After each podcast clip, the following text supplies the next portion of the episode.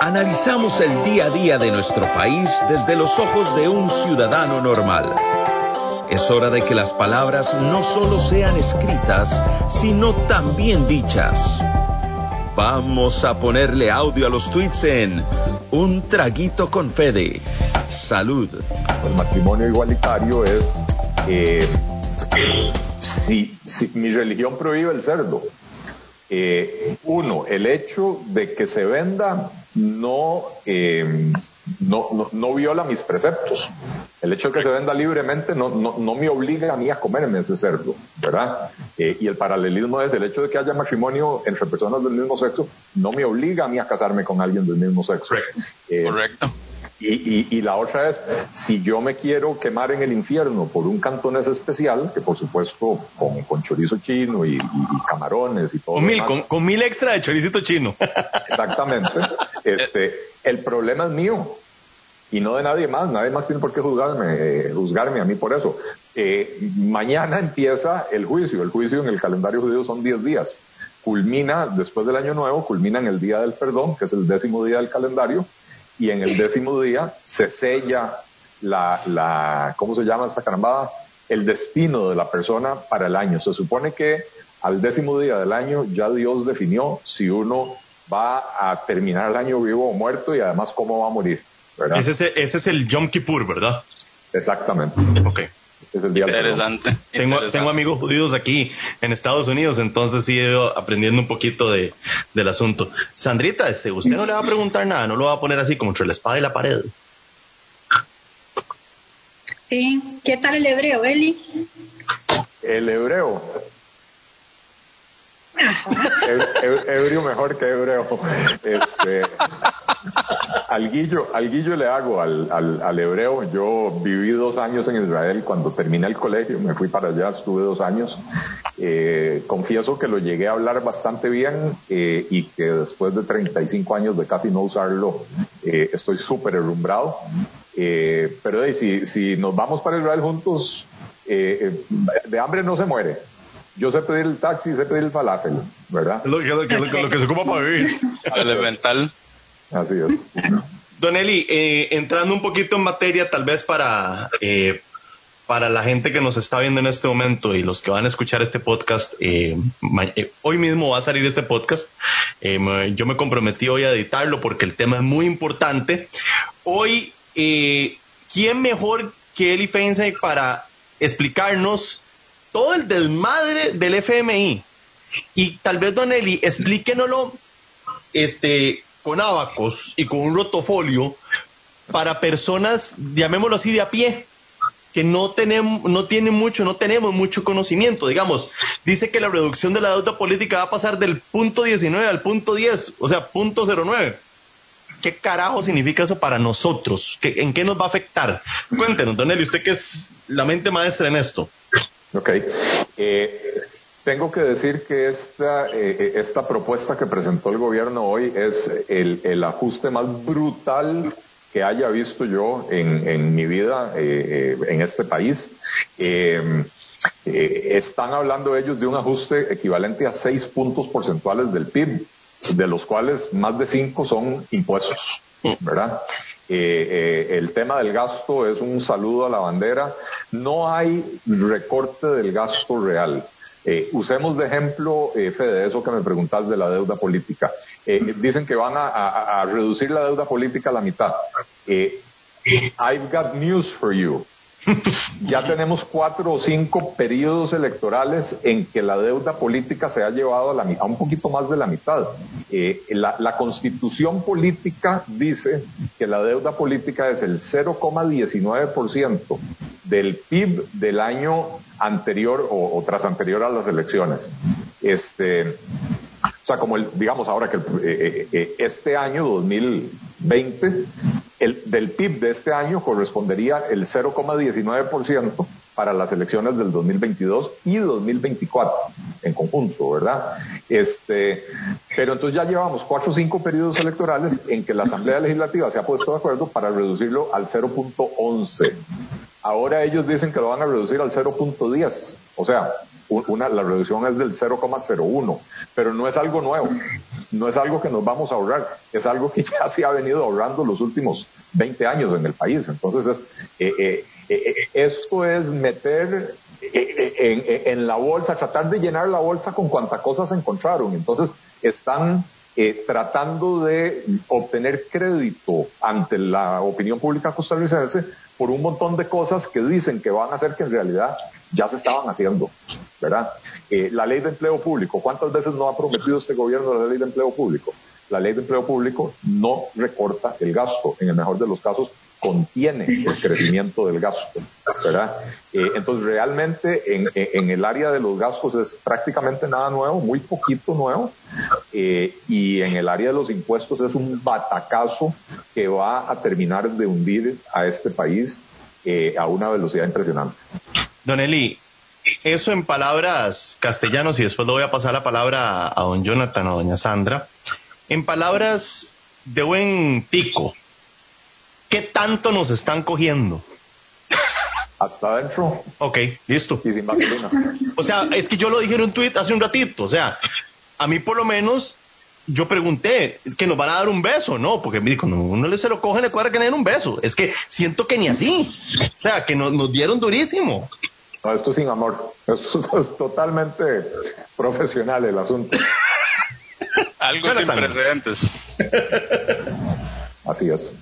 Jonathan, vos tenés preguntas. Increíble, sí, sí, sí, tengo una pregunta. Don Eli, escuchaba al presidente de la República, don Carlos Alvarado, hoy decir que, que esto era necesario para poder heredarle a, la próxima administración eh, una economía fuerte y nuevos empleos. Eh, ¿Qué, ¿Qué, tan cierto es esto, don Eli? Porque el empleo antes de empezar la pandemia ya era preocupante.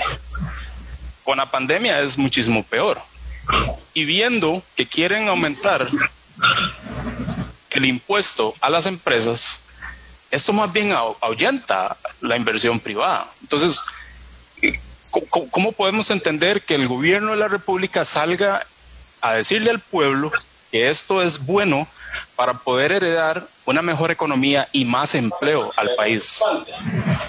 Eh, Jonathan, hay, hay gente, y, ustedes que están muy activos en Twitter, los tres, ustedes saben, hay gente que vive en, el país de Alicia, el país de las maravillas, ¿verdad?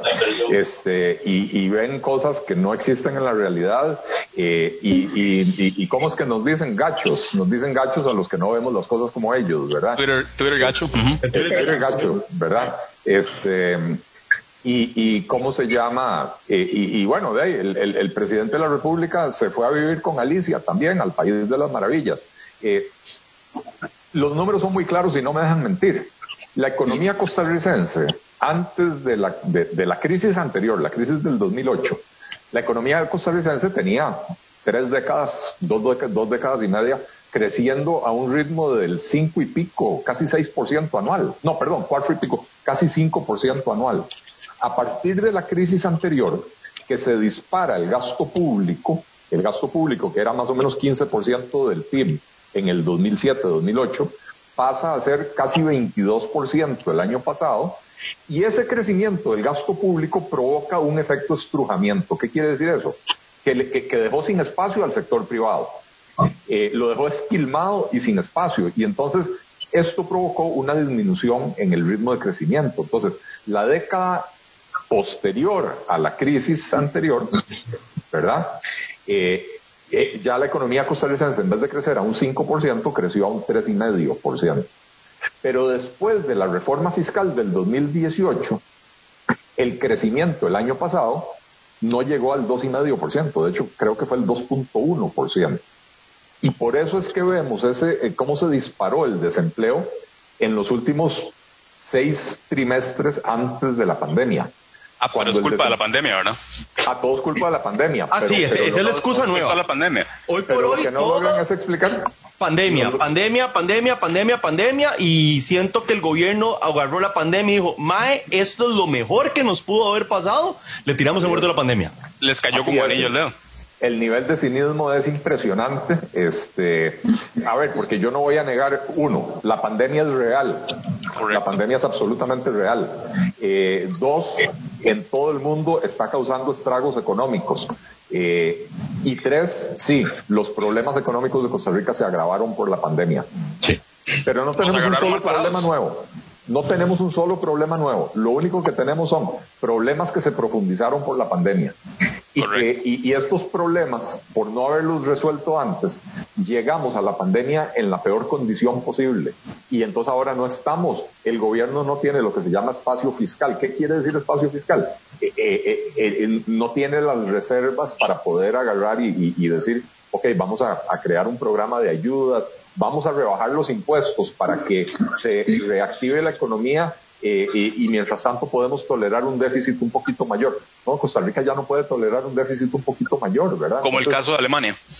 Como el caso de Alemania, como el caso de Perú, que lamentablemente el manejo de, la pandemia ha sido fatal, pero en la parte de la economía, como llevaban casi una década manejando bastante razonablemente sus finanzas públicas, cuando se desató la pandemia, el gobierno peruano anunció un paquete de medidas equivalentes, si no me acuerdo, si mal no recuerdo ahora, al 12% del PIB. Eh, eh, Costa Rica las ayudas que ha dado, básicamente los bonos proteger, no llegan al, no llegan al 2% del PIB. Sí, es, es una... Eh, a eso me refiero con que no había espacio fiscal. Entonces lo que el presidente nos tiró hoy fue un cuentazo y es, es, es, es preocupante porque hay muchísima gente que todavía le cree a él. No, Jonathan, lo que nos tiraron hoy no fue un cuentazo, el cuentazo nos lo venían tirando desde hace tiempo. Lo que nos tiraron hoy fue el tiro de gracia. el cuentazo viene desde el 2014, me da la impresión, ¿verdad? Cuando empiezan a prometer y tratar de hacer, y, siento como que el manejo heroico de las finanzas, decía un señor por ahí. Eh, yo creo que el cuentazo, Fede, empezó, eh, eh, empezó desde el 2009. Ah, más atrás, ok. Ah, sí, sí, el cuentazo desde el plan empezó en el 2009. desde, desde el, no, desde el plan escudo desde el plan escudo de, del gobierno de Oscar Arias. Ahí empezó el cuentazo. El cuentazo de que el gasto público es lo que sostiene la economía costarricense. Y ahí fue donde eh, en el gobierno de Oscar Arias eh, eh, adoptaron la política que llaman del percentil 50, que eso fue agarrar a todos los funcionarios. a ver, ustedes son ingenieros. Sandra, yo no sé qué profesión tenés vos. También me quedó igual. Ah, bueno, economista, pobrecita. Este, eh, ¿Cómo se llama? Este, eh, entonces, aquí estoy con ingenieros y, economistas, nos vamos a entender. Eh, el, percentil 50 es básicamente la persona que está, cuando usted ordena a las personas, digamos en este caso, del, del mayor ingreso al menor ingreso, de cada 100 personas hay una que está en el puesto 50, que es exactamente la que está en la mitad, en el puro centro de la mitad del medio. Y entonces deciden la política del percentil 50. Quiere decir que lo que quieren es llevar a todos los que estaban por debajo de ese percentil 50 al percentil 50. Cosa que es imposible, porque ustedes sabrán que cuando usted agarra al del percentil 1 y le pone el mismo salario que el del percentil 50, entonces el percentil 50 ahora se va a ir para arriba y entonces cuando usted tiene una política de llevar eh, a la gente que está por debajo del percentil 50 al percentil 50, se convierte en una política de crecimiento sin freno de los salarios. Y eso fue lo que, eso fue el plan escudo de Oscar Arias y de su gobierno. El cuentazo empezó ahí y después llegó el PAC que yo no sé de dónde han sacado tanta genialidad para vender cuentos de hadas y hacernos creer a la sociedad costarricense. Ah, pero es, yo se la tengo. o sea, lo dijo Iván Barrantes en el podcast que sale mañana. Él lo dijo y nos podemos ver de risa del comando lonchera. es que digamos, yo, yo soy de la idea, y te lo voy a dar la palabra a Sandra, o sea, yo sí creo que la juventud tiene que meterse en política. Para mí es sumamente importante. Mae, pero no le des el puesto de gerente general a un Mae que viene saliendo del pretil. O sea, tenés que hacerlo escalonadamente para que llegue. Puede llegar a ser muy bueno. Yo no lo digo, pero como lo dijo de Esteban Barrantes en el podcast que sale mañana nuevamente, el Comando Lonchera dice que salió con ese término con Mariano Figueres, que se lo inventaron entre ellos. Muy chistoso, pero a mí me parece muy cierto. Sandra, vos, vos, vos, en, ¿cuál es tu onda aquí? ¿Qué, ¿Cómo estás? Bueno, ahí, mi onda es, voy a, voy a hacerle una consulta a Eli, que eso lo, lo, lo, estábamos comentando ahora que estábamos viendo el informe este. Este, bueno, ya, ya hemos visto que no hay un recorte ni una reforma de gastos que uno diga, eh, mira, eh, es una buena señal. Eh, no, no se está asegurando la trayectoria de los nuevos ingresos, porque ellos dicen que eso queda garantizado con la regla fiscal y ya vimos que la vez pasada todo el mundo quería brincarse la regla fiscal. Entonces, ¿qué nos va a asegurar o quién nos va a asegurar que no va a suceder, verdad? Nuevamente.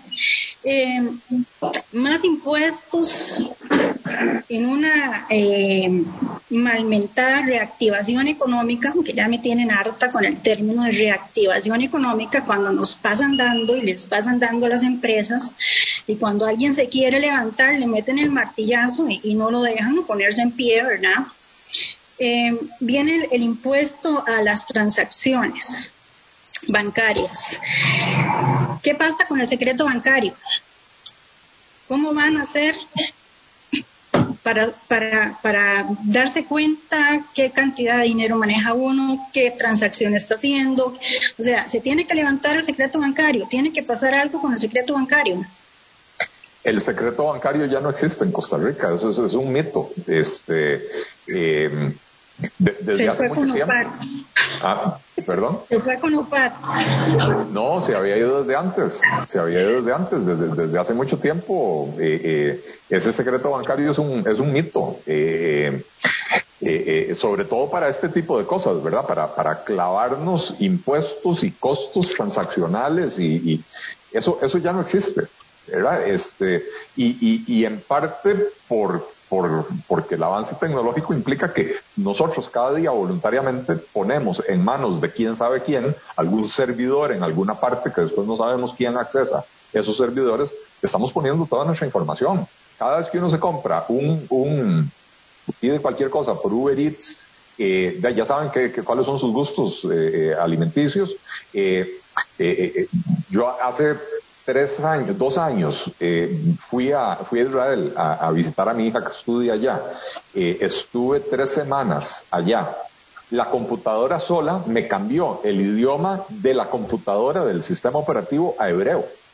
Este, yo hablo hebreo, pero yo no tengo tiempo para estar tratando de descifrar qué dice ahí en ese idioma. Eh, y me costó muchísimo convencer a mi computadora de que volviera a plantearme las cosas en español o en inglés. ¿Verdad? Este, el secreto bancario no existe hace mucho tiempo por diferentes eh, motivos. Eh, y, y, aquí no tienen, ni siquiera necesitan modificar la ley, simple y sencillamente una orden a los bancos donde les digan, o, al CIMPE, en cada transacción, cápele el 0,3%. Listo, y se fue, ¿verdad? Es uno de los impuestos más groseros que existen. Eh, yo jocosamente lo, lo, llamo el impuesto Chile Campana, ¿verdad? No sé si ustedes han oído hablar los mexicanos del chile campana. Pica cuando entra y repica cuando sale, eh, porque este es un impuesto. A ver, si usted es un asalariado, o en el caso mío, en el caso de Sandra, en el caso de Oswald, eh, que somos consultores, eh, mis clientes de consultoría jamás me van a pagar billete sobre billete. De hecho, algunos de ellos me hacen firmar compromisos de transparencia, de, de anticorrupción, etcétera, eh, de hecho, yo tengo una certificación internacional de anticorrupción y, no sé qué, porque me lo exige uno de mis clientes, ¿verdad? Eh, y, entonces todos los pagos tienen que ser visibles. Incluso no me permiten eh, abrir una cuenta en otro país que yo les diga, deposíteme en, en Puerto Rico. No, no, por transparencia me tienen que depositar en el país en el que vivo. ¿Verdad? Entonces, no tenemos forma de esconder esos ingresos. Tampoco me interesa esconderlos, pero, pero digo, eh, eh, eh, no tenemos forma. Si usted es asalariado, si usted, si usted es profesional independiente, etcétera, sus ingresos van a entrar mediante una transferencia electrónica. Le van a capar el, ese 0.3%. Cuando usted agarra y paga el alquiler de la casa mediante una transferencia, paga la cuota del condominio mediante otra transferencia, paga todos los servicios públicos en la página de internet del banco. Cada transacción se lo vuelven a capar. Este, doble impuesto, doble, triple impuesto de un solo. Doble, además de que es, es un impuesto que va eh, eh, eh, antes de que le cobren a usted el, el, el impuesto de renta y el, y el IVA en las transacciones que tienen IVA, ¿verdad? Y las planillas, don Eli, imagínense, a la gente que le pagan planillas por, por medio de una transferencia, entonces esa gente que tal vez ya está pagando impuesto de renta, lo que le rebajan del seguro social, etcétera, aparte de eso les van a también a, cobrar un impuesto y por recibir ese salario en, en, en, su cuenta bancaria. Así es. voy con preguntas que tenemos en, en, las tres redes sociales. voy a empezar eh, en la mía. Dice María Aguilar que qué opinan de la movilidad laboral en medio de la mayor tasa de desempleo que conozca este país y de las renegociaciones de alquileres. Para mí son solo medidas que pretenden endulzar el garrotazo que no van a ayudar en la suma. pues obvio. Eh, pregunta Shirley Montoya, ¿serán que los profesionales liberales de los más afectados en este plan, dados los cambios en tractos de los impuestos sobre la renta, o sea que si se van a pisar a todo el mundo, y sí, eso pisamos a todos. Pregunta mi buen amigo Carlos Delgado que si va a haber voluntad política legislativa para aprobar un nuevo paquete. Este me salió medio, medio zurdo, el compa mío. ¿cómo van a meternos un nuevo paquete? Ya, ya, lo, ya lo lincho, y después lo llamo. Eh, eh, pero es una magnífica pregunta. Yo creo que ya esto está prenegociado. ¿Ah, sí? Ya, ya, ya, sí, sí, sí, ya esto, ya esto tiene los votos de, Liberación Nacional sin, sin lugar a dudas. Liberación Nacional tiene ahí algunos diputados que siempre se salen del canasto, entonces no, no necesariamente garantizan los 17 votos, pero 13 o 14 votos de Liberación Nacional eh, ya están negociados, eh, ya incluso eh, se han visto ciertos movimientos extraños en la Asamblea Legislativa con proyectos que de otra manera no, no pasarían y, que son proyectos para básicamente comprar esos votos. Eh, para asegurarse una campaña. Perdón. Para asegurar un éxito en una futura campaña política, pensando en que van a llegar a, una, a un nuevo periodo, ¿verdad? Así es. Así es. Eh, y, estoy seguro que, con otras fracciones también están, o ya trataron, o ya, ya hicieron el negocio para endulzarles, para que les aprueben eh, esto. ojo, lo que hizo el gobierno de esperarse a hoy para hacer el anuncio, cuando se supone que de hoy en ocho empiezan las conversaciones con el Fondo Monetario Internacional, eh, es, la señal más clara de que al gobierno no le interesa someter esta propuesta al análisis del público y, a, una potencial mejora de producto de, recomendaciones eh, del público el gobierno lo que hizo fue presentarla a golpe de tambor, sin tiempo para negociarla, va para adelante porque ya nos vamos a sentar con el fondo y para eso ya tiene que tener los votos asegurados en, la Asamblea Legislativa. Es decir, Esto es lo que va y vamos. Es decir, que puede ser, voy a pensar en un mundo utópico, ¿verdad? El cual no existe. Que todo esto que anunció el señor presidente de la República hoy tiene que ser aprobado por la Asamblea Legislativa, si no mamerto. Eh, no sé si todo, pero lo, grueso, cualquier, cualquier aumento de impuestos tiene que aprobar la Asamblea Legislativa. Nosotros la ley comentábamos, en, perdón que lo interrumpa, comentábamos en otros días, en otro podcast, que es sumamente interesante como usted ve los diputados, no todos, pero gran cantidad que en redes sociales, no vamos a permitir impuestos, vamos por el pueblo, pero al día siguiente están votando a favor. Es puro pose.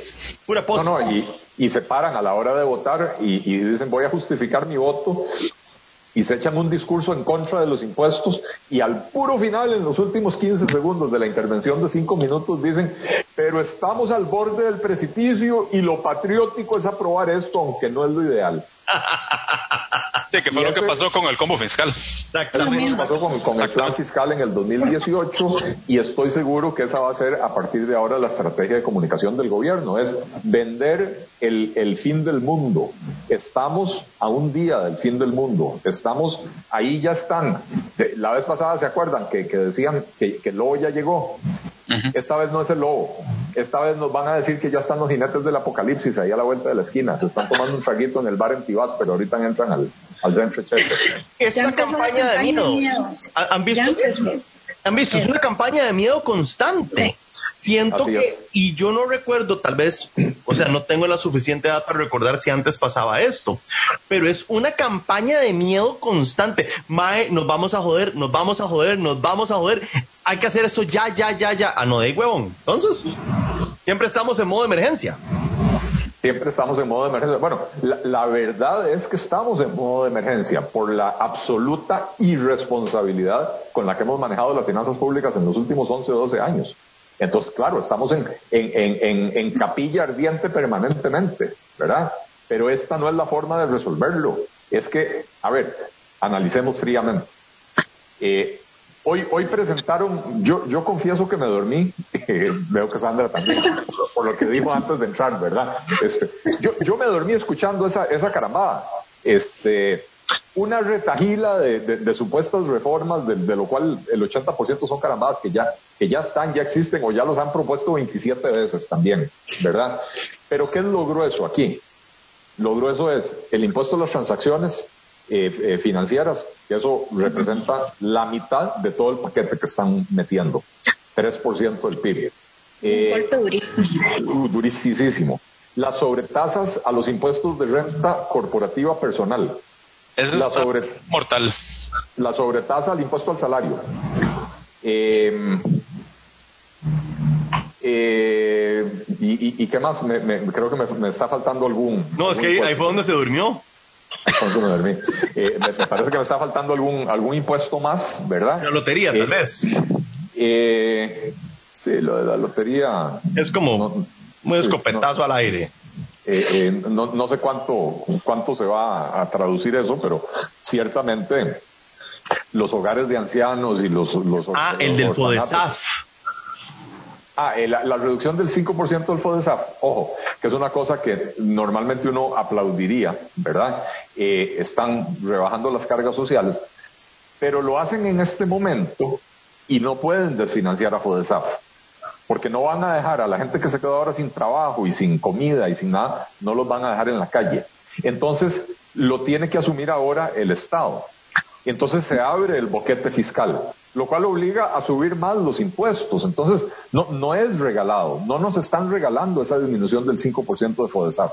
Eh, por eso, eh, eh, otras personas hemos venido proponiendo no, no lo de FODESAF, hemos venido proponiendo quitar de las cargas sociales otro montón de cosas que no tienen nada que ver con la seguridad social. Para empezar, el paseo millonario que nos hace el, Banco Popular. Eso, eso es una, una estafa a mano armada.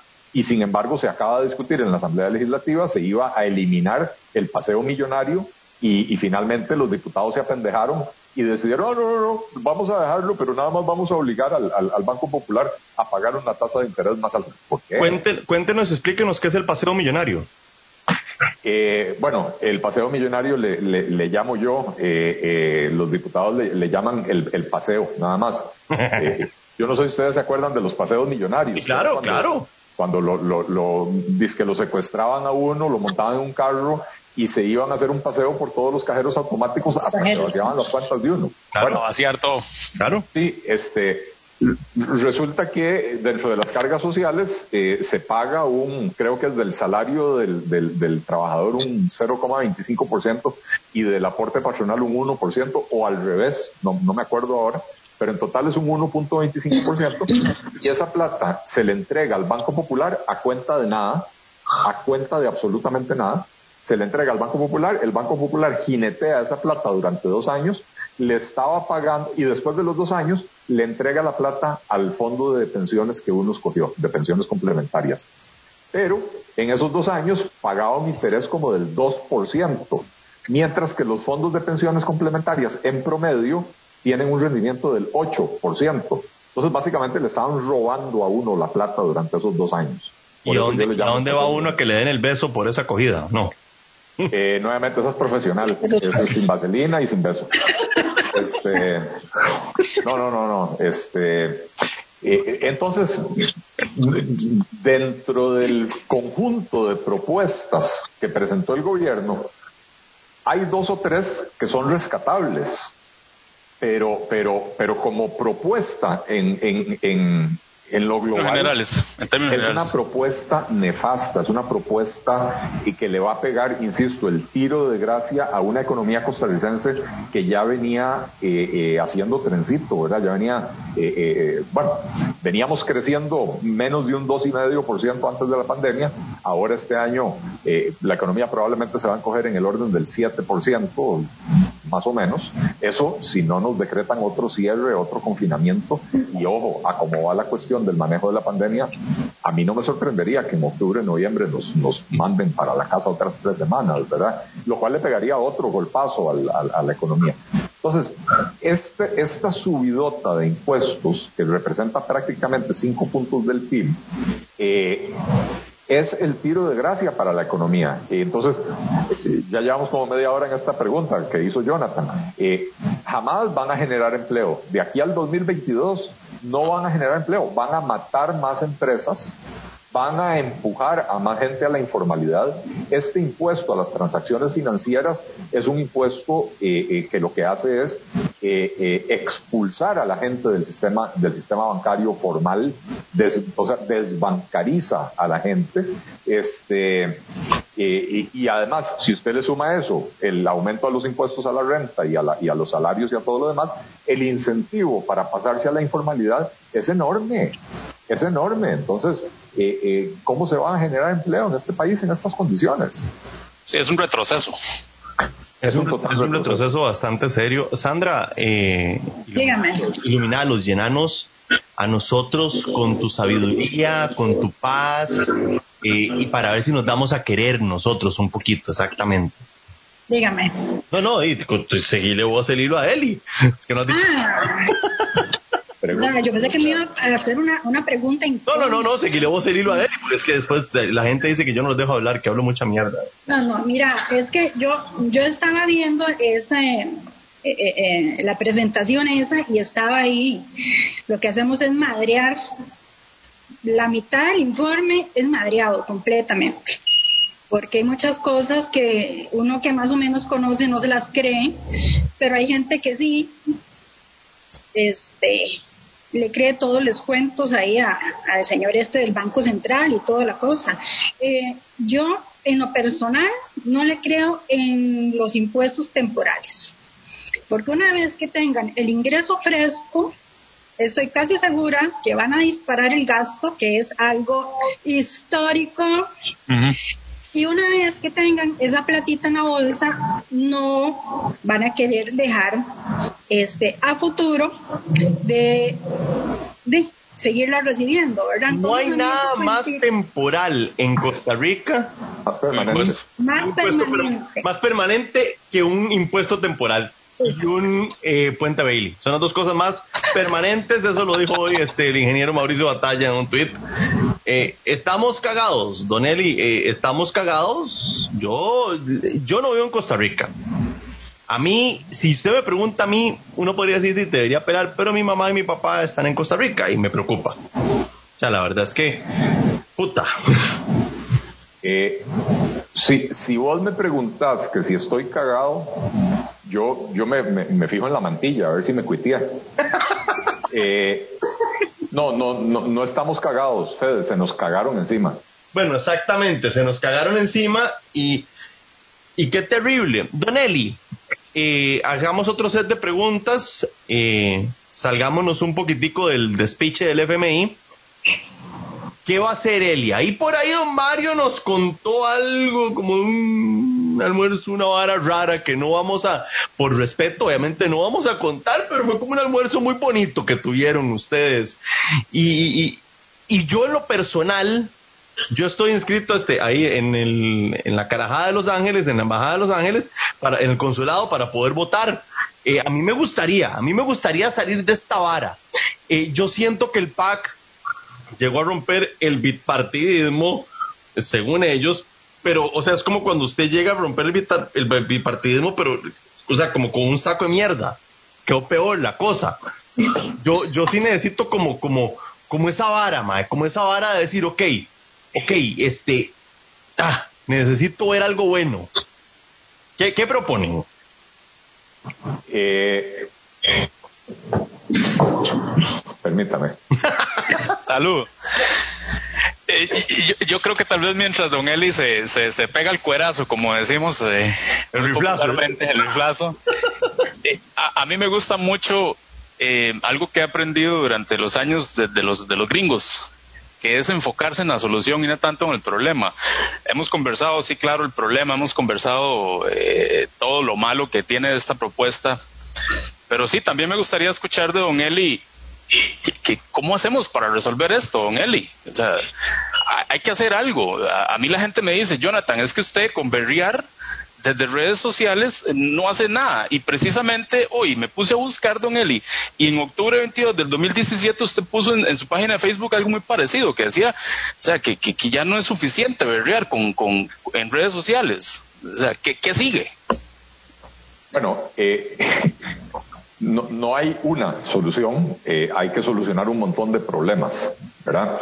Eh, y en efecto, Daisy, yo, yo, yo me metí eh, en este berenjenal de, de, juntarme con un grupo de gente para fundar el Partido Liberal Progresista porque nos cansamos de berrear y que no tuviera efecto. Eh, y, nos dimos cuenta de que sí, la unión hace la fuerza, porque de pronto ideas que veníamos sosteniendo un montón de llorones en redes sociales, a las que nadie les daba pelota, en el momento en que nos juntamos y empezamos a publicar en conjunto y le dimos forma de partido político, de pronto, ojo, somos un partido político que no tiene un solo diputado. Tenemos regidores en dos cantones del país. De hecho, tenemos la presidencia del, Consejo Municipal de Orotina. Este, pero, pero cuando nosotros ponemos un tema sobre la mesa, el país escucha. Eh, el, tema de las pensiones, hace dos años y medio, tres años, yo lo puse sobre la palestra en, una, en, una, en un artículo en La Nación que se llamaba, se tituló La estafa de las pensiones. Eh, y, yo sé que hay otra gente que había hablado de que, de que las pensiones están organizadas como un esquema Ponzi, pero no se atrevían a hacerlo con la fortaleza y con la crudeza con la que yo lo hice.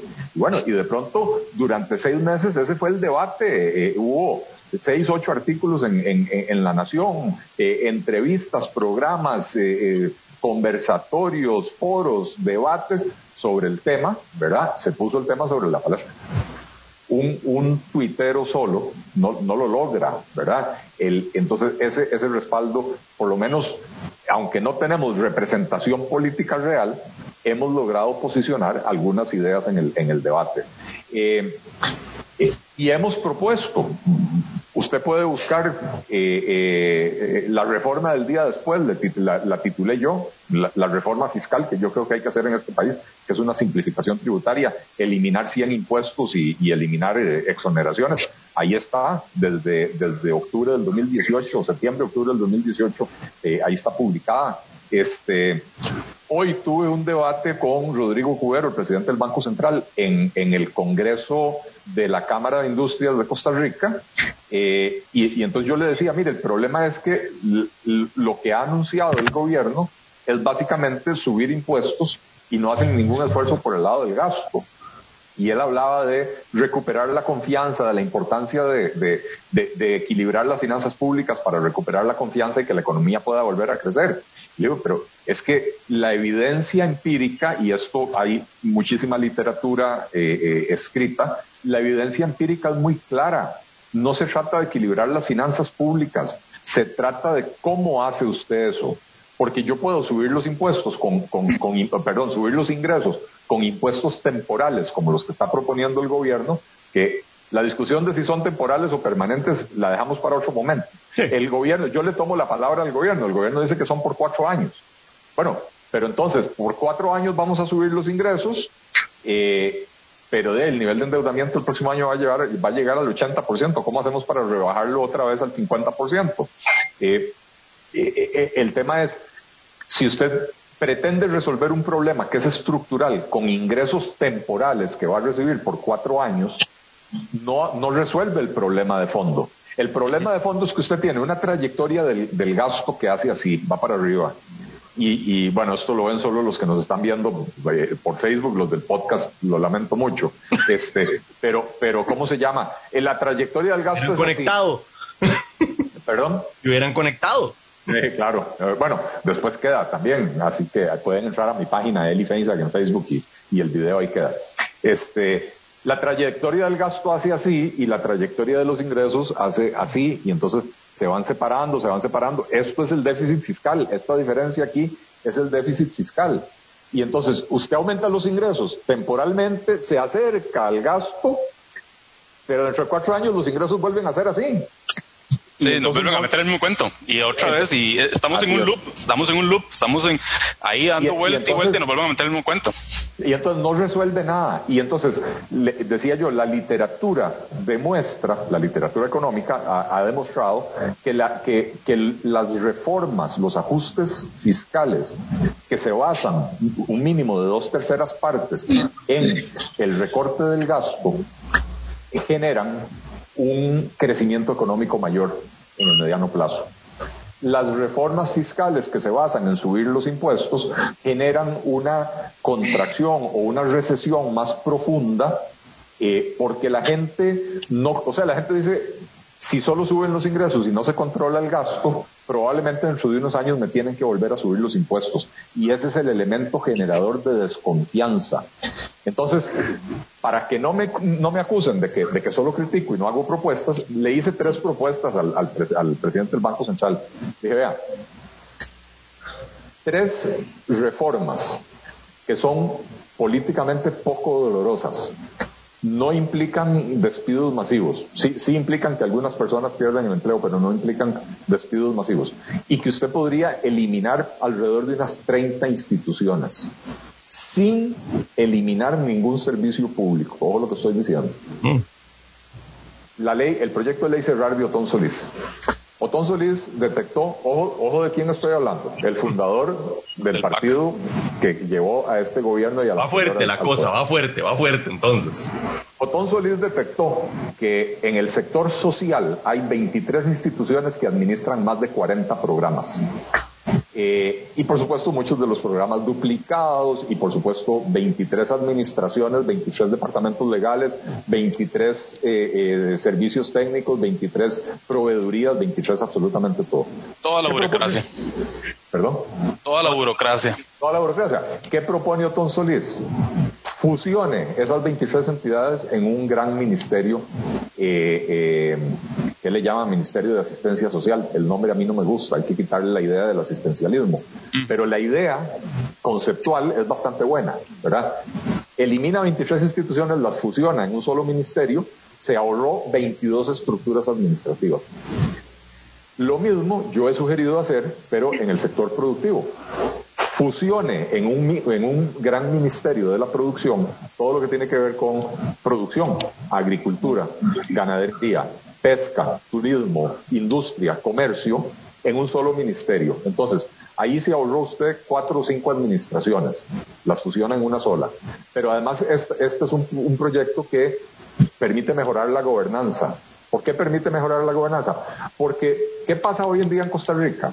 Si un sector productor siente, se sienten problemas, digamos los productores de leche, protestan, bloquean las calles, se sientan a hablar con el ministro de Agricultura y le dicen, necesito que me suba el arancel para que se encarezca la importación de la competencia. Y el ministro de Agricultura feliz le sube el arancel, ¿verdad?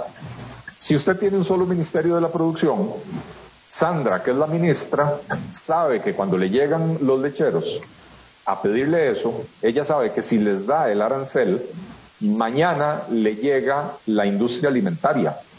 Y le va a decir, nosotros usamos leche en todos los procesos, en las galletas y en el helado y en el, en todo, en el queso, en todo. Y entonces con ese arancel usted acaba de encarecer mi materia prima. Entonces, si usted, tiene, si, usted tiene una, claro, el costo de producción. Si usted tiene una sola ministra de la producción, esa ministra va a tener que sentarse a pensar en cómo hace una política productiva para todo el sector productivo del país que sea coherente, internamente consistente y no lo que tenemos hoy, que es un montón de políticas sectoriales que son incompatibles entre sí. Y una tercera, vean, yo no entiendo qué es esa hijo vagancia que tenemos en este país de tener Ministerio de Hacienda, Ministerio de Planificación y Ministerio de Economía. No, no sean jetas. Secretaría de Finanzas. Una sola Secretaría de Finanzas. Vea, el Ministerio de Hacienda lleva las cuentas nacionales y, paga y, cobra y, prepara presupuestos. Es el Departamento de Contabilidad. Es el Departamento de Contabilidad y de Cobranza, ¿verdad? Eh, eh, el Ministerio de Planificación, ¿qué hace? Estudios económicos.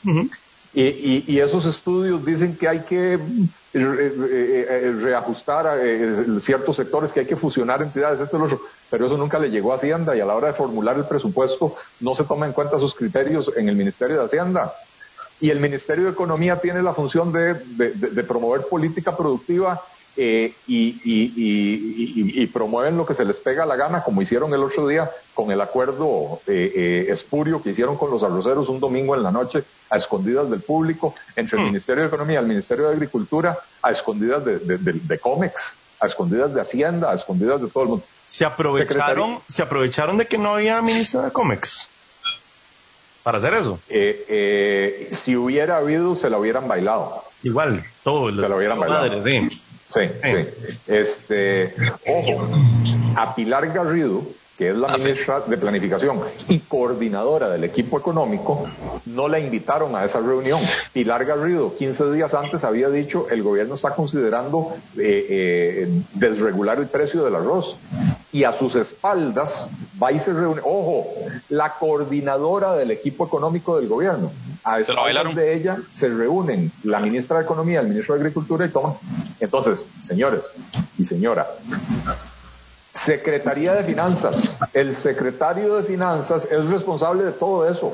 Usted siempre va a tener eh, eh, el, departamento que le hace los estudios y usted siempre va a tener el departamento de política pública y usted siempre va a tener la tesorería nacional y todo, todo lo que necesita tener, la contabilidad nacional y todo. Pero con un solo responsable y entonces no existe ese cuento de Consejo Económico y no existe ese cuento de, de, quién coordina el Consejo Económico y el cuento de que Edna Camacho, que no tenía ninguna cartera, era la coordinadora del equipo económico y los ministros hacen lo que se les pega la gana. O peor aún, Pilar Garrido, ministra, se la bailan como se les pega la gana, ¿verdad? A ver si Secretaría de Finanzas, se para, usted. Para explicárselo a la gente, eso es como tener una sola microempresa, llamémoslo así, de finanzas.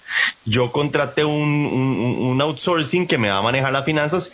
Ellos tienen su CEO, que va a ser el secretario, la secretaria general de finanzas del Estado, por decirlo así. Y de ahí para abajo viene, eh, o sea, como tiene que ser, yo siempre comparo el gobierno con un sistema de empresa privada. Para mí el presidente, don Carlos Alvarado, es el CEO, porque es lo que es. A final de cuentas, no, no, o sea, no te rías tanto. Es que, es que si vos te. es que no te puede. bueno, una pregunta, Fede. Si, si, fuera tu empresa, ¿lo hubieras puesto CEO? Ah, no, no, no, no, no, no, no, no, no, no, jamás, jamás, jamás. O sea. Creo, que hubo una campaña política que decía, usted me contrataría a mí. ¿Quién, quién fue el que había hecho eso? Con, contráteme, Johnny Araya. Contráteme, Johnny Araya, sí, sí, correcto. Y renunció. Y renunció. No, no, o sea, yo lo veo desde ese punto, pues yo siempre he estado en la empresa privada, nunca he estado en el sector público. Eh, puntos suspensivos. Y puntos suspensivos porque viera, viera que en el, en el, Facebook suyo me acaban de caer a mí a riflazos porque dicen que soy muy mal hablado. Perdón, no soy de aquí. Sorry, o sea, eh, eh, va a pasar. Eh, yo lo siento. seguro después me llaman mi mamá a regañarme. no, no, yo vi que mi mamá se conectó y se desconectó. Seguro termina la barra y me dice, ay, papito, pero ¿cómo se lo.? Bueno, no importa, mi mamá, tranquila. yo siempre me he imaginado esta vara como que para que funcione bien. ¿Y por qué digo para que funcione bien? Porque las empresas que yo he trabajado funcionan bien. por dicha, he trabajado en empresas muy grandes pero el CEO es la cara bonita. Tiene su CFO, su COO y tiene su, equipo operativo, por decirlo así, que toma las decisiones estratégicas y él nada más sale a la prensa y decir, todo bien muchachos, siento que debería ser como una estructura así. Es eso que usted propone, la Secretaría de, General de Finanzas, como lo queramos llamar, siento que podría funcionar así. Y viera que yo siento que eso funcionaría de maravilla. No sé por qué. Hay demasiado cacique, pero demasiado cacique. Por eso, por eso empecé diciendo, son tres reformas que eliminan aproximadamente 30 instituciones, ¿verdad? Solo en el sector social se nos van 22, eh, en el sector productivo se nos van 4 o 5 y probablemente más. Eh, y, en el, y en el sector de las finanzas públicas se nos van dos, ¿verdad? Eh, eh, y, y, cómo se llama. Y digo que es políticamente que políticamente no es tan dolorosa. A ver nadie se tira a la calle a defender al Ministerio de Hacienda como si se tiran a la calle a defender al ICE verdad eh, pero además no no es necesario hacer despidos masivos de personas. Yo soy yo estoy clarísimo de que por ejemplo un Ministerio de la Producción usted va a tener que tener las mismas, no sé si las mismas, porque hay que hacer una revisión de qué sirve y qué no sirve, pero las áreas sustantivas del Ministerio de Agricultura van a tener que estar ahí. Las áreas sustantivas del Instituto de Turismo van a tener que estar ahí, porque usted no puede pretender que un técnico agropecuario o un experto en extensión agropecuaria le vaya a atender a las necesidades de un hotelero, ¿verdad? Eh, eh, entonces usted va a tener que tener especialistas en cada rama, en cada, en cada rama. Entonces, lo sustantivo permanece. Lo que se reduce es la burocracia de arriba. Los departamentos legales, las proveedurías, los departamentos de recursos humanos, las oficialías mayores de los ministerios, etcétera. Ahí, ahí es donde sí hay un ahorro y sí habrá personas que perderán el empleo. Eh, ¿Le sale más barato al país mandar a esas personas para la casa? Ahora que están hablando de movilidad voluntaria, ¿verdad? Mandarlos para la casa, decirles, mire, yo, yo le voy a pagar a usted el salario por los próximos dos años eh, para que pase la crisis y usted pueda encontrar otro trabajo y, mientras tanto se me va para la casa, pero vamos a, generar esta, esta reforma, estas tres reformas que yo estoy proponiendo, que no son, o sea, no, no son solo por ahorrar el dinero, sino que son para mejorar la gobernanza, eliminar duplicidades. Es que cuando, cuando la gente del PAC habla de, ah, sí, hay que eliminar las duplicidades, eh, pero no cierran las instituciones duplicadas. Pero no solo la gente del PAC. Vea, hay un ejemplo histórico aquí en Costa Rica. Eh, eh, Jonathan, usted que, que, que, que, tiene cara de ser el, el más carajillo aquí del grupo, el este, ¿Usted ha oído hablar del, del Ministerio de Gobernación? Eh, no existe, no. Eh, yo que soy un poquito más viejillo, resulta que hasta los años 90 en Costa Rica existía un Ministerio de Seguridad y un Ministerio de Gobernación y Policía, como que si tuviéramos un ejército, ¿verdad? Eh, entonces la policía estaba en el Ministerio de Gobernación para, para decir que era civil y, la seguridad estaba, la seguridad nacional estaba en manos del Ministerio de Seguridad con otro cuerpo de policía. ¿Era la época de la Guardia Rural? No, eso es todavía antes. La Guardia Rural es cuando yo era carajillo. Okay. Que, era, que había Guardia Rural y Guardia Civil y no sé qué. Este, sí, sí, cuando yo era carajillo, era, era carajillo me refiero, seis, ocho, diez años, me acuerdo de, de los guardias rurales. Este, no, no, estoy hablando de los años 90, eh, por ahí, ¿verdad? Se toma la decisión de fusionar todos los cuerpos de policía, excepto la de tránsito, de fusionar los cuerpos de policía en uno solo. Maravilloso, hasta ahí vamos muy bien. Se toma la decisión de que, de que ya no se necesita tener dos ministerios. Se le trasladan las responsabilidades al ministro de Seguridad. Y entonces, a partir de ese momento, deja de haber ministro de Gobernación. Ahora hay un ministro de Seguridad que es, que es responsable del área de seguridad y gobernación. Vaya, fíjese en el presupuesto nacional. El Ministerio de Gobernación sigue existiendo. Nunca se eliminó. Entonces, lo que no hay es ministro de Gobernación. Pero el Ministerio de Gobernación, que ya no tiene cuerpos de policía, sigue existiendo. Y entonces tiene una línea presupuestaria. Entonces, cuando usted analiza el gasto en seguridad de, Costa Rica, si no le suma los treinta y pico mil millones de colones que se lleva el Ministerio, el Ministerio de Gobernación, no está viendo el panorama completo. Yo esto no lo sabía hasta hace como tres o cuatro semanas que me senté a conversar con un muchacho que, ha hecho estos estudios y, me lo decía. Y no le puedo creer si desde que Luis Fishman fue ministro de Seguridad en el gobierno de Calderón, más o menos desde ahí fue que se empezó a eliminar el supuesto Ministerio de Gobernación. Ahí está todavía. Todavía existe el Ministerio de Gobernación con asignación presupuestaria propia. ¿Y qué pasa con esa plata? Traen vacilados entonces. Ay, ¿Qué pasa con esa plata? la burocracia sigue existiendo. usted me dice a mí, don Eli, si usted me dice a mí que hay una secretaria actualmente trabajando del el ministro de Gobernación, me manda un mechazo porque no se puede. bueno, no, no podría decir si existe o no existe. Eh, pero de, ciertamente hay personal del Ministerio de Gobernación y probablemente ese personal, su, su, su, ficha de personal la maneja el Departamento de Personal del Ministerio de Gobernación en vez del Departamento de Personal del Ministerio de, del Ministerio de, Seguridad. Entonces hay dos departamentos de personal. mando. Sí, sí, sí, sí. Esa es la realidad que tenemos aquí en Costa Rica. Eh, eh, eh, no, no, o sea, nos enamoramos con la existencia de, instituciones y de programas y de departamentos y de ministerios y cuando nos damos cuenta que no sirven para nada, no nos atrevemos a cerrarlos, los dejamos ahí vegetando.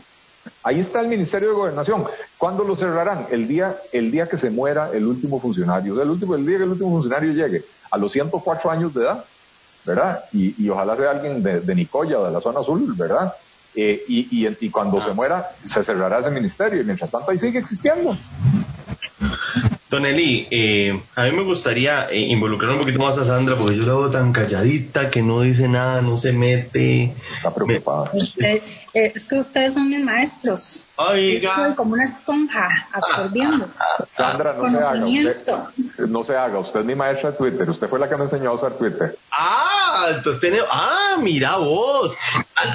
Casualmente un día de esto estuve a batalla con Lía aquí en, en el podcast con Marinés Solís eh, y justamente nos contaba batalla que fue Elía la que lo metió Entonces, Sandra, vos fuiste el que introduciste a Onelli a, Twitter. Yo, yo me metí solito, yo me metí solito, pero, pero estaba pegando contra todas las paredes y, y Sandra me agarró y primero me vaciló todito, eh, me metió, me metió en el Twitter asilo, ¿verdad? Este, y me empezó, a, me empezó a cochear y me dijo, mire, no haga tales cosas y haga tales otras y me enseñó etiqueta de Twitter y toda la caramba. Sí, porque eso es como una etiqueta. Eh, Sandra, vos... Dígame. Bueno, voy a pasar un tema muy rápido porque se nos está acabando el tiempo. A nosotros no, Don Nelly puede seguir hablando todo lo que quiera porque, puta, qué conversación más enriquecedora hemos tenido. Dije, puta, perdona a los seguidores este, si no les gusta y pues qué pena. Eh, a todos nos han atacado la famosa batalla de troles, que llamamos que tiene eh, alguna entidad un troll center que nos atacan. Sandra, ¿te han atacado últimamente a vos? Sí, claro, claro, claro, claro. ¿Cuál fue tu último ataque? Eh, hace como 15, 15, 22 días. Eh, eh, me empiezan a seguir cuentas, esas cuentas venían de Cuba, ¿verdad? Y empiezan a darle FAF a eh, tweets de hace dos, tres años. Y en un día llegué a contar 40 cuentas de estas raras, todas desde Cuba. Y como a los cuatro días ya estaba con alerta de suspensión de la cuenta. Ok. Don Eli, a usted me imagino que le dan, pero que da un gusto, ¿ah? ¿Cuál fue de los ataques de los que usted ha recibido el que usted diga, puta madre, se pasaron, ¿en serio? Nada, todo nos vale madre. No, no les voy a dar el gusto eh, de, mencionarlos. Eh, hay, hay unas cuentas ahí que se dedican a hacer ataques muy rastreros. Eh, y, con referencias antisemitas, eh, con, con, incluso gente que, que, se burla de, de, mi salud, porque yo tuve un cáncer hace tres años. Este, cerdos más hijo de putas, Pero, pero los, los ignoro, no, no, no les doy pelota. Eh, el día de ayer, a Jonathan, eh, los que no lo conocen, Jonathan es el que maneja Soy Costarricense, por eso tiene ese logo bonito atrás le atacaron la cuenta y ahorita Jonathan está sin cuenta, eh, estamos tratando de recuperarla. Puta, yo siento que la democracia tiene que ser, te puedo decir, puedes aceptar y tenemos que tener eso. yo siento, y una vez más a nivel personal, que no voy a decir nombres porque mis abogados me llamaron la atención y me dijeron, este, mira, te van a querellar, huevón, te van a querellar. Eh, que hay un grupo por allá, por, por, por, allá por San José, Por, por las paradas de buses de San Pedro, que contrata ciertos grupos para escarbarle literalmente mierda a uno y exponerlo. Lo cual nos baja el nivel de la conversación. Don Eli Feinsack ha tenido una conversación con nosotros que para mí, hasta el día de hoy de este proyecto personal que se llama Un Traguito con Fede, que he contado con la colaboración de Mauricio Batalla, de Paula Solís, eh, de ahora de Sandra que está con nosotros, de Jonathan que se está metiendo, y toda la gente que nos ha estado ayudando, esto es un chingue empezó como un chingue, pero se está convirtiendo en algo que es la voz que queríamos dar. No somos un medio noticioso, no, no, hacemos periodismo investigativo, simplemente somos unas personas que queremos expresar nuestra voz. Jonathan, empezamos con tu cierre para, para dejar al final a, a que nos haga un maravilloso cierre de, de, todo lo que nos va a pasar y todo lo que nos va a suceder. Este, a ver, a ver cómo nos va. Jonathan, contanos. Gracias, Fede. Básicamente será una, continuidad de lo que usted viene, porque sí, nos atacaron ayer, momento suspendida, y quisiera cerrar yo eh, solicitándole a, todas las personas que escuchan este podcast, porque estoy seguro que, nos escuchan las, las, los que no nos quieren mucho, para pedirles que, no hagan esto. Eh, callar las voces, es, ese es un tema que está en otros países, lamentablemente uno no quisiera que esté en países como Venezuela, como Cuba, como, como Nicaragua. Que no lleguemos a ese punto, podremos estar en desacuerdo en ciertas cosas. Y lo perdimos. ¿Sí? Sí, él, está, él está en desacuerdo. Sandra, vos, mientras Jonathan va solucionando su problema de conexión, siempre, ma, ustedes, si, si ustedes escuchan los podcasts, ma, Jonathan siempre me le falla la conexión. Viera cómo. debe, debe, tener, debe tener a, la upada ahí con, con su Con, su cuenta intervenida y, apenas dice algo feo. Don, Eli, ah. antes de que Sandra hable, eso es posible, eso estará pasando no, a ver.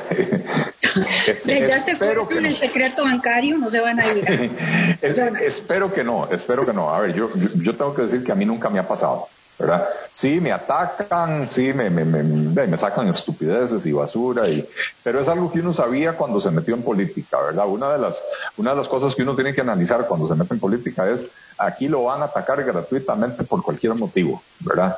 Eh, y uno tiene que aprender a, que ciertas cosas le, le, resbalen, ¿verdad? Hay críticas que claro que me, importan, algunas me molestan, otras más bien me alegran porque hay críticas que le permiten a uno mejorar, ¿verdad? Pero lo que es el, el ataque rastrero, sin motivo, francamente algo que me resbale, ¿verdad? Eh, eh, yo, no, yo no creo que que, que, que, le estén cortando la señal de internet a uno. A mí nunca me ha sucedido. Eh, cuando tengo problemas de internet, tengo problemas de internet porque ya sea en el podcast o antes o después los he tenido, ¿verdad? Eh, entonces creo que no hemos llegado a ese nivel, pero sí, sí, sí, sí creo también que hay gente escarbando basura, escarbando información eh, y además, peor que eso, eh, lo que hay es gente especialista en convertir cualquier cosa en una narrativa que lo haga ver mal a uno, ¿verdad? Entonces, aunque no haya nada malo, eh, yo, yo, yo he sido empresario durante los últimos 20 años y por supuesto he tenido disputas comerciales, demandas, demandas no, no, no, no he sido demandado, pero sí he sido denunciado, digamos, porque un cliente que no quedó satisfecho con el producto y qué sé yo. Y, y todo eso está en internet, usted se lo puede encontrar, ¿verdad? Entonces, usted perfectamente puede agarrar y decir, y, decir, ah, carajo, tuvo un juicio porque no sé qué, porque, porque se le despintó la, la, la, la, cocina de la casa a la persona. Eh, pero algo que evidencie un chorizo, un proceder incorrecto de mi parte o algo, no lo van a encontrar. Pero sí tienen especialistas en tergiversar las cosas para hacerlo aparecer como algo peor de lo que es. Yo, regresó Jonathan, este Jonathan, eh, Mae, ¿cómo hacemos? ¿Que te buscamos un patrocinio para internet o qué? ¿Cómo hacemos, Mae? Que, estamos pero fatal. Eh, estábamos con tu cierre, seguíamos con el de Sandra, cierro yo y termina y Contanos otra vez, Jonathan. No, básicamente, eh, básicamente era, era continuando con su idea.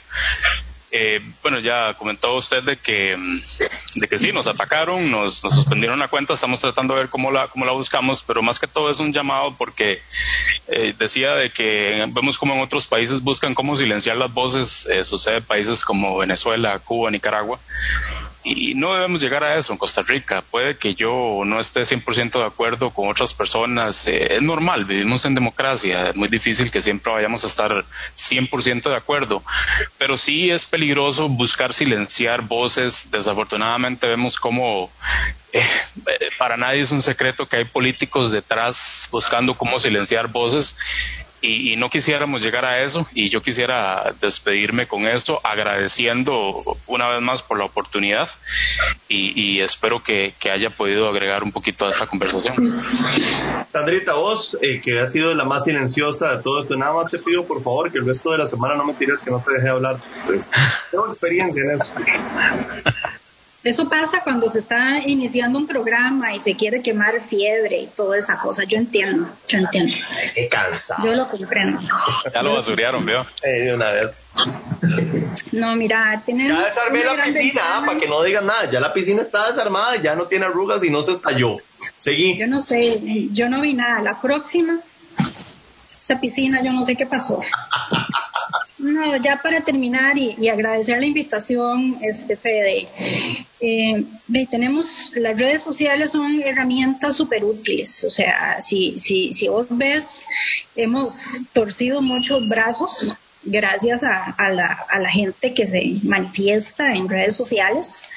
Eh, se puede interactuar con políticos eh, y sí es posible tener un debate de altura en redes sociales. Sí se puede, sí se puede. O sea, hay gente que una que sí, se pueden intercambiar ideas, eh, hay una retroalimentación.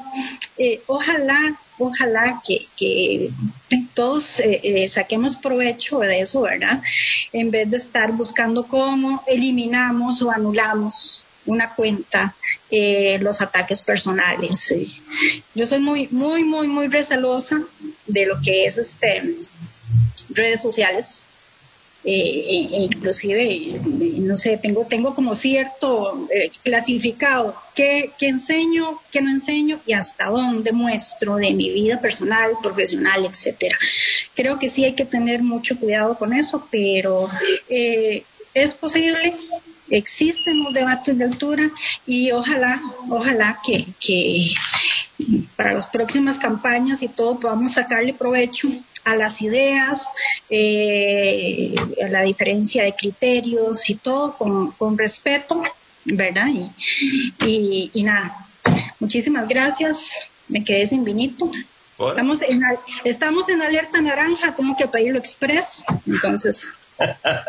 salud, salud, Sandrita. Eh, Don Eli, yo recuerdo eh, Domingo Argüello no es que es íntimo mío, pero hemos hecho una amistad muy, muy agradable con Domingo Argüello. Usted estuvo y cuando usted estuvo, pues como que evadimos un poquito el tema de la presidencia. Usted dijo que tal vez tiene que consultarlo con su esposa y el tema de aquí y allá. Después nos cayó a nosotros en este programa, este, don Mario. Y don Mario, para mí, don Mario, usted lo agarró y lo tiró al agua. Don Eli, si quiere, contesta, si no quiere, no contesta. Hay intenciones por parte de Eli Feinsack de poder hacer un cambio en el 2022. Todavía no estamos seguros, estamos formando algo, todavía no tenemos información, no podemos compartirla.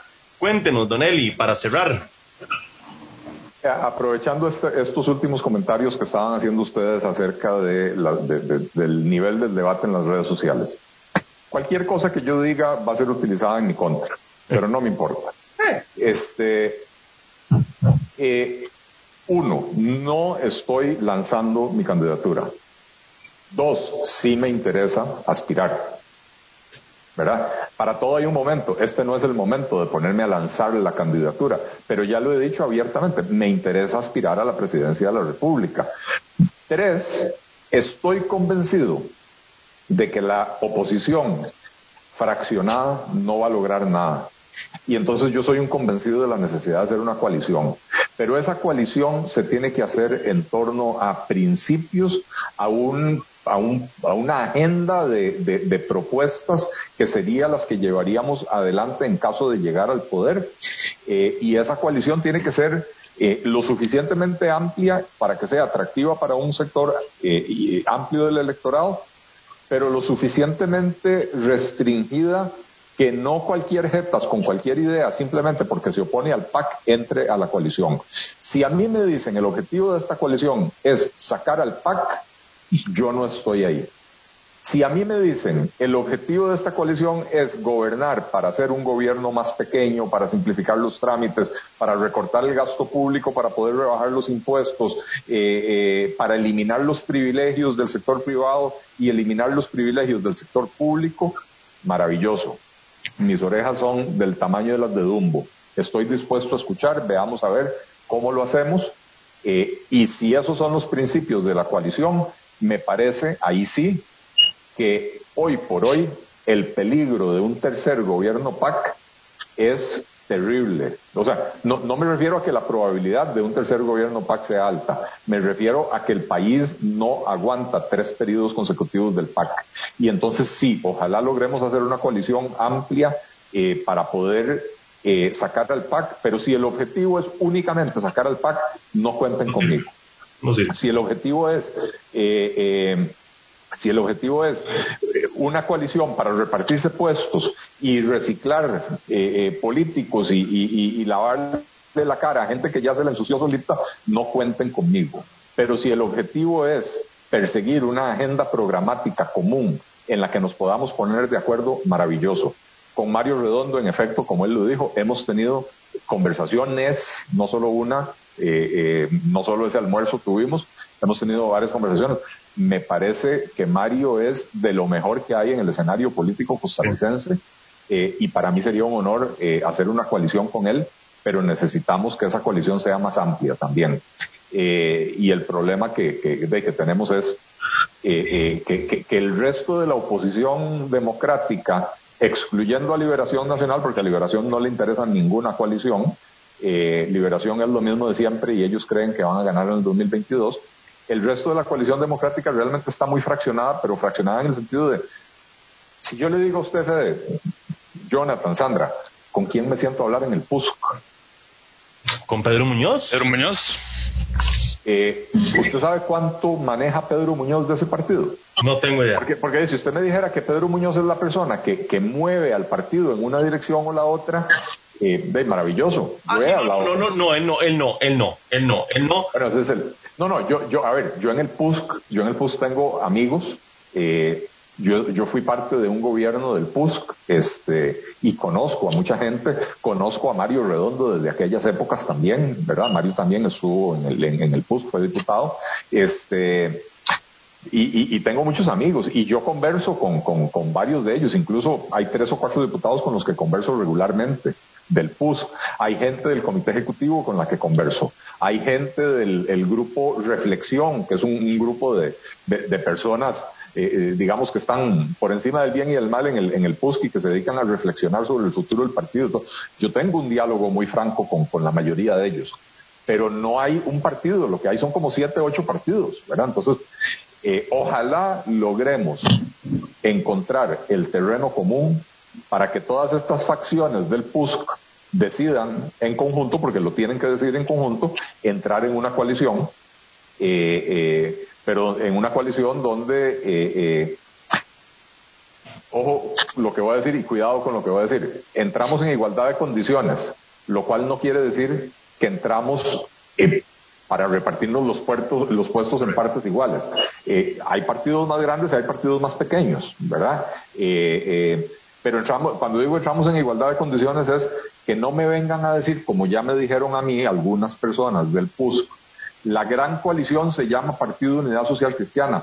Todo el centro derecha del país debería de reunirse bajo la gran carpa de la Unidad Social Cristiana y apoyar al candidato que elija la Unidad Social Cristiana. Eso no es una coalición, eso es una claudicación. Correcto. ¿verdad? Correcto. Entonces, soy un fiel creyente de la necesidad de, de, la coalición y si ir a una coalición implica eh, eh, sacrificar o posponer mis aspiraciones personales, cuenten con eso, porque yo me metí a esto no por satisfacción personal, yo me metí a esto porque siento que estamos perdiendo al país. Yo, yo vivo eternamente agradecido con un país que recibió a mis abuelos en, en, en plena, bueno, poquito antes de la Segunda Guerra Mundial, venían ellos perseguidos simplemente por ser quienes eran y por creer en lo que creían, eh, sin haber cometido ningún crimen ni ningún delito. Y este país los acogió y nos permitió a la familia desarrollarnos aquí, crecer. Eh, eh, y, y, a mí el país me ha dado unas oportunidades que hoy, lamentablemente, puedo decir que el 75% de la población no está teniendo.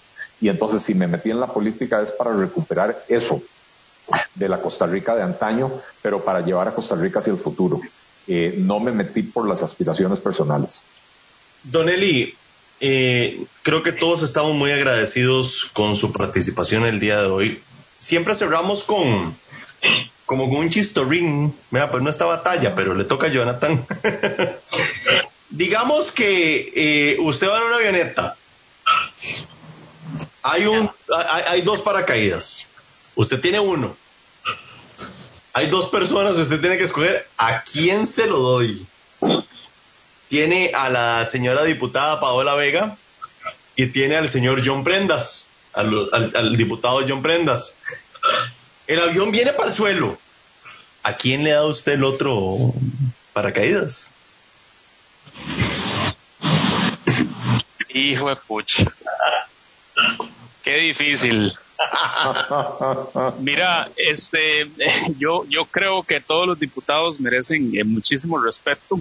Eh, evidentemente no, no comparto mucho la ideología con doña Paola. Yo creo que salvaría a John Prendas, aunque no necesariamente tenga que ser, eh, esté totalmente de acuerdo con él en todo. Sandrita, ¿a quién salvas vos? ¿Cuántos paracaídas eran? Eh, usted tiene uno y hay otro, nada más. O a la diputada Paola Vega o a John Prenazonto, que acaba de decir alguien en el Facebook de Onelli, se lo doy al piloto. Yo haría lo mismo. Yo, yo me pongo los dos y me tiro. Don Eli, no se lo puede dar al piloto. ¿Qué hace? Quedarme callado. Ok, perfecto. No, no, listo, listo, listo. No, no, no, no. Es que es válido, es válido, es completamente válido. Por dicho, el piloto se salva. El, otro, el otro día vi en Twitter que alguien hizo un, chiste similar, pero era, no me acuerdo si era eh, eh, no me acuerdo exactamente cómo era, pero era algo así como, ya hay una vacuna para el COVID, pero solo queda una. ¿A quién se la da? ¿Verdad? Y, dan dos opciones. Y, alguien que respondió y dijo, no hombre, no se la doy a ninguno de ellos, me la guardo por si después X personas enferma. este, pero... Comprendimos entendimos completamente. Yo quiero cerrar nada más con algo muy particular que quiero decir. El hijo del señor presidente de la República tuvo una emergencia médica el día de ayer. Lo llevaron al hospital. Gracias a Dios eh, salió bien hasta las 3 de la mañana. El señor presidente, han habido muchas versiones en Twitter que la verdad no vale la pena hacerle eco que quitaron a un montón de gente, que los escoltas, bueno, a ver, él es el señor presidente de la República, tiene a su hijo enfermo, por lo que sea. Yo siendo él, gente, perdónenme, pero yo corro igual, yo hago lo que sea y me parece que hay grupos que están tratando de desviar la atención de lo que realmente importa con comentarios de este tipo, que inclusive el presidente tuvo que salir a dar explicaciones hoy. No me parece necesario. Me parece que bajamos el tono de la conversación no estamos a nivel que necesitamos estar. Espero, yo soy una persona católica, espero en Dios Todopoderoso que el hijo del señor presidente esté bien, se encuentre bien y que eso nada más haya sido un susto. Él actuó como un padre, yo hubiera hecho exactamente lo mismo, exactamente. Y creo que los que son papás, todos corren por sus hijos. Eso es algo que sí, y me parece que eso es como para desviar la situación. No hablé de doña Catalina, eh, porque mejor lo dejo para otra. Eh, muchísimas gracias a los que nos acompañaron hoy. Eh, Jonathan, como siempre es un placer. Tu internet apesta, definitivamente apesta. Sandra, me gusta ese perrito que tenés ahí, está bonito. Don Eli, esta vea no, qué cosa más hermosa. yo soy, yo soy Doug Lover. Don Eli, el hecho solamente de que usted haya aceptado una invitación a algo tan irreverente como esto para nosotros es un, un halago. Eh, estamos muy contentos. Esta es su casa, siempre las puertas van a quedar abiertas. Lo dejamos usted que se despida y, diga lo que quiera decir, Don Eli, no importa. El Zacapa estaba bueno. Estaba bueno, estaba muy bueno. Muchísimas gracias, Fede, por, por la iniciativa de, de iniciar este podcast. Eh, y, por invitarme. Muchísimas gracias, Jonathan y, Sandra, por, por eh, participar y por ayudarle a Fede eh, en esto. Me parece que es un, un formato fresco, diferente. Por, por, motivos laborales y profesionales he tenido las últimas dos semanas un, he estado realmente estresado.